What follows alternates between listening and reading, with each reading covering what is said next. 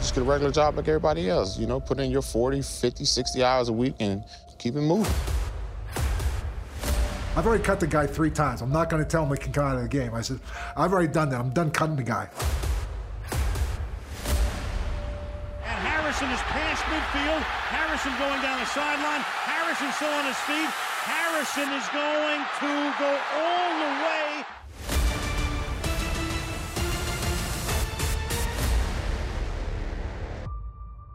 Willkommen zurück bei Männer aus Stahl, dem offiziellen deutschen Podcast der Pittsburgh Steelers. Mein Name ist Oliver Schmitz und ich hoffe, du bist genauso heiß auf die neue Saison wie ich. Du hörst jetzt die dritte Episode dieser Staffel, die letzte, bevor wir endlich wieder ein reguläres Steelers-Spiel sehen. Falls du heute zum ersten Mal reinhörst, alle weiteren Folgen findest du natürlich bei Apple Podcasts und Spotify. Kennst du dieses Gefühl auch? Nach einer langen Football-Saison? Du kannst es kaum erwarten, Montagmorgens endlich mal wieder ausgeschlafen zu sein. Meistens freut man sich nach fünf intensiven Monaten mit der NFL im Februar dann doch auf ein bisschen Ruhe. Aber jetzt ist dieses Gefühl weg. Ganz weit weg. Die Lust auf Football ist zurück, die Anspannung greifbar, die Gier nach krassen Touchdowns und artistischen Interceptions riesengroß. Und ich möchte dir mit dieser Episode jetzt noch mehr Bock machen auf die neue Football-Saison. Here we go!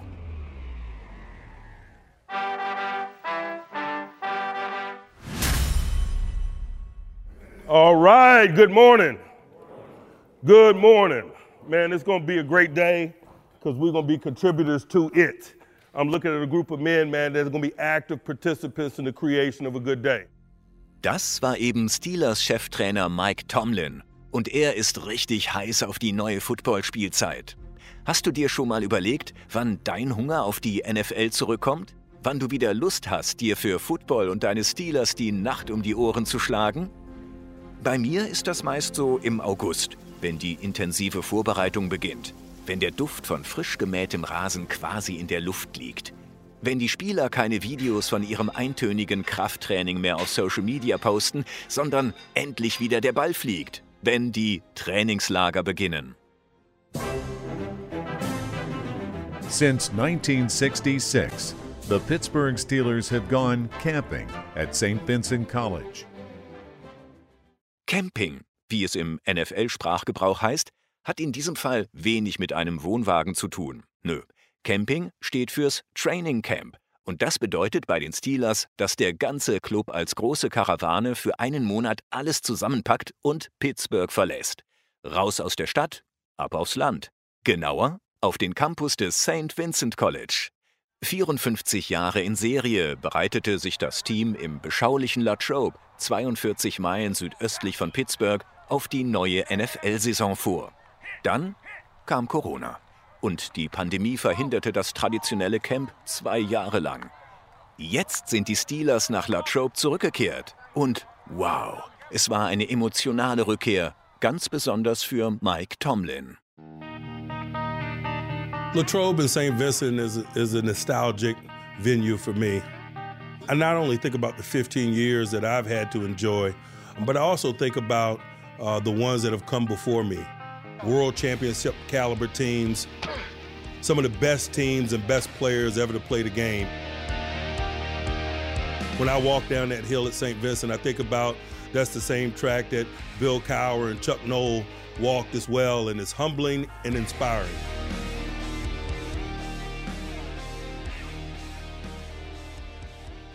Am St. Vincent College, zwischen den dort lebenden Mönchen und Studierenden, legten die Steelers den Grundstein für sechs Super Bowl-Titel.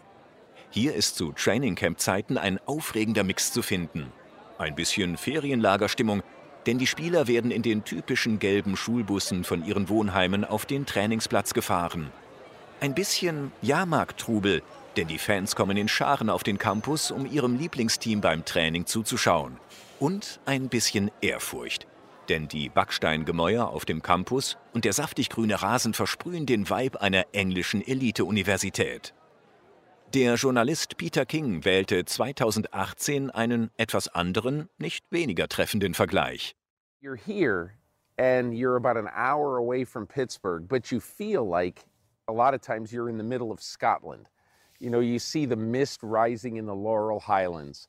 This is at St. Vincent College. There is an abbey here. There are monks here. Schon ab Mai bereiten sich die Teams auf die neue Saison vor, mit kleineren, teils freiwilligen Trainingslagern und ohne Körperkontakt. Richtig ernst wird es im August mit dem Training Camp und mit Vollkontakt. Das Training Camp stellt das Fundament für eine erfolgreiche Saison dar. Rookies integrieren, Spielzüge abstimmen, Chemie aufbauen. Kurz gesagt, Teambuilding steht ganz weit oben auf der To-Do-Liste.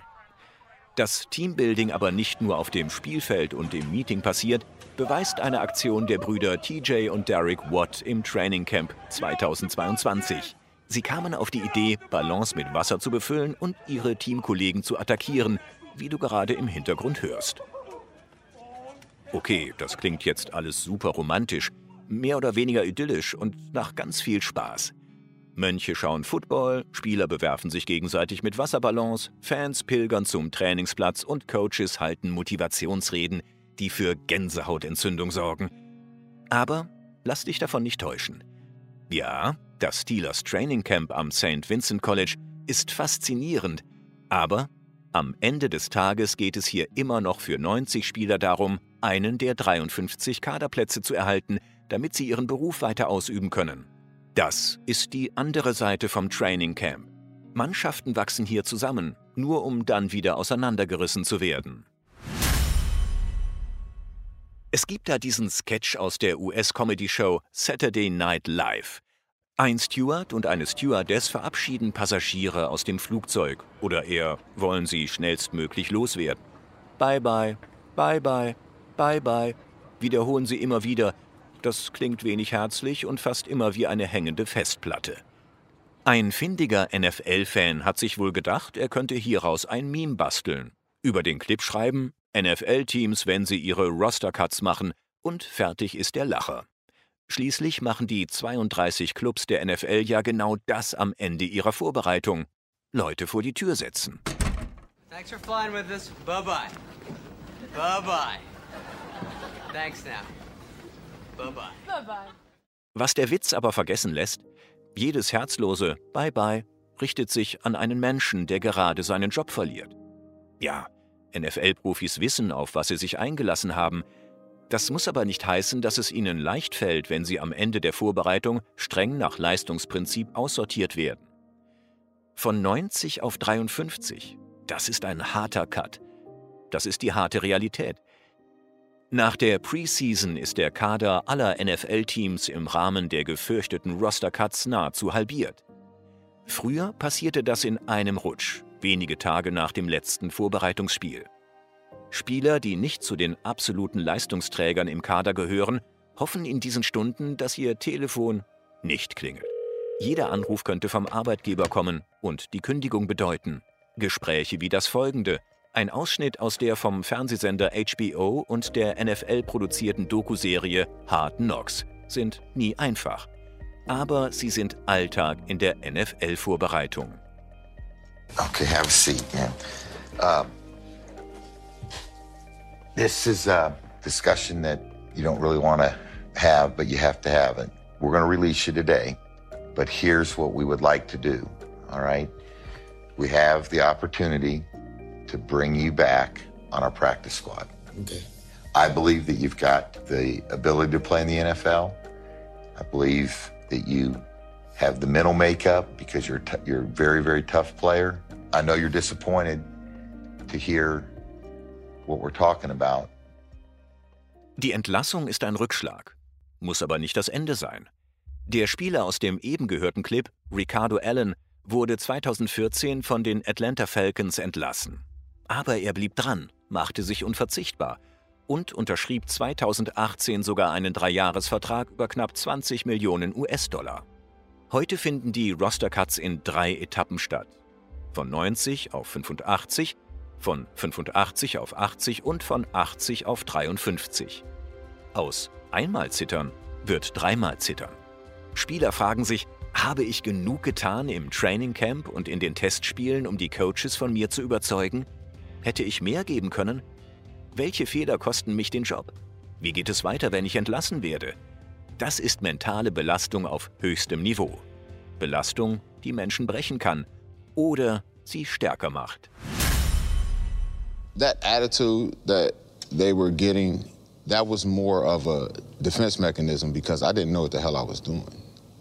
So instead of it being like, oh, I don't know what I'm doing, I'm like, yeah. Der Mann, den du da gerade gehört hast, ist Steelers-Legende James Harrison. Bis zur Legende war es ein weiter Weg für Harrison. 2002 kam er als ungedrafteter Spieler nach Pittsburgh und war somit von vornherein einer der Top-Kandidaten für die Entlassungen bei den Roster-Cuts. Was ihm damals noch an Spielverständnis und Niveau fehlte, überspielte Harrison mit einer großen Klappe. Nachwuchsspieler stehen in der Rangordnung ganz unten, insbesondere die, die nicht als hohe Draftpicks zum Team gestoßen sind und demnach nicht das ganz große Talent haben, um sich in der NFL durchzusetzen. James Harrison aber spielte sich auf wie der Nummer 1-Pick, provozierte erfahrene Spieler und fiel mit Lautstärke statt mit Leistung auf. Dass er den Roster-Cuts zum Opfer fiel, überraschte niemanden. Auch ein Jahr später, im zweiten Anlauf, wurde er von den Steelers entlassen. Gleich zweimal innerhalb von drei Wochen. 2004 nahmen ihn die Baltimore Ravens unter Vertrag, schickten ihn in die NFL Europe zu Rheinfeier nach Düsseldorf, gaben ihm im Training Camp dann eine Chance und entließen ihn ebenfalls. Harrison war kurz vor dem Aufgeben. Just get a regular job like everybody else. You know, put in your 40, 50, 60 hours a week, whatever it is, get your paycheck and, you know, keep it moving. Harrison hatte sich eigentlich schon mit seinem Schicksal abgefunden, als die Steelers 2004 wegen Personalsorgen auf der Linebacker-Position bei ihm anriefen. Na gut, dachte sich der Spieler, eine Chance gebe ich mir selbst noch. I wasn't even thinking about making the Pittsburgh Steelers team. My thought process was I'm gonna come in here and I'm gonna put film out to 31 other teams and somebody is gonna pick me up. I just had to grow up. I'm gonna be a professional. I'm gonna sit down. I'm gonna learn this. I don't want to say it was an epiphany, but it was just like, you know what? It's gonna be the last opportunity I'm gonna give myself. Es war seine letzte Chance und James Harrison nutzte sie. Viermal war er in den vorherigen drei Jahren von den NFL-Teams im Training Camp entlassen worden. Im fünften Anlauf biss er sich regelrecht im Kader der Steelers fest. Sein ehemaliger Cheftrainer Bill Cower erzählte in einer Doku über Harrison folgende Geschichte von einem plötzlich völlig neuen Spieler, der wusste, was er auf dem Spielfeld tat und somit seine Unsicherheiten nicht mehr überspielen musste. Im Gegenteil. I go, James, you got this. He goes, I got it, coach. I go, and listen, I'll try to give you a break on all the special teams. He goes, I don't need a break. I go, well, I'll take you. I'm not coming off the punt team or the kickoff team. He can't be just playing every snap. And he goes, coach, he won't come out. I go, make him come out. He goes, you make him come out. He goes, he won't come out. I go, no, I ain't making him come out. I says, he already told me he wasn't come out either. I said, so we both got the same dilemma. I said, just let him play. Just let him play. I've already had enough. I've already cut the guy three times. I'm not going to tell him he can come out of the game. I said, I've already done that. I'm done with. I'm done cutting the guy. Diese neue extreme Motivation von James Harrison brachte ihn in den Folgejahren an die Spitze der NFL. Aus dem viermal entlassenen Newcomer wurde 2007 ein unverzichtbarer Leistungsträger. Mit stolzen 29 Jahren war der Mann mit der Trikotnummer 92 erstmals in seinem Leben Stammspieler. 2008 wurde er zum NFL Defensive Player of the Year gewählt und krönte seine überragende Saison mit dem historischen 100-Yard-Return-Touchdown im Super Bowl 43 gegen die Arizona Cardinals. Steelers show blitz. Here they come. He gets it away and it's picked off at the goal line. There's a flag thrown on the run back. James Harrison to run it back, and Harrison is past midfield. Harrison going down the sideline. Harrison still on his feet. Harrison is going to go all the way and waiting for the official to get there. Touchdown. Dafür, das zeigt die Geschichte von James Harrison, stehen die Saisonvorbereitung, das Training Camp, die Preseason eben auch. Für Spieler, die es jedes Jahr aufs Neue versuchen, die vermeintlich nicht gut genug sind, die vielleicht nur dieses kleine bisschen Glück benötigen, um doch noch eine Chance zu bekommen. Und dann der Welt zeigen, dass sie ihren Platz in der NFL verdient haben. Jo, das war die dritte Folge der zweiten Staffel Männer aus Stahl. Ich hoffe, du hast nun einen Einblick in die Saisonvorbereitung bei den Steelers bekommen, mit den romantischen Momenten und der harten Realität. Ein abschließender Hinweis noch. Falls dir Männer aus Stahl gefällt, abonniere diesen Podcast beim Anbieter deines Vertrauens. Vielen Dank. Wir hören uns in zwei Monaten wieder. Bis dahin, here we go, Steelers!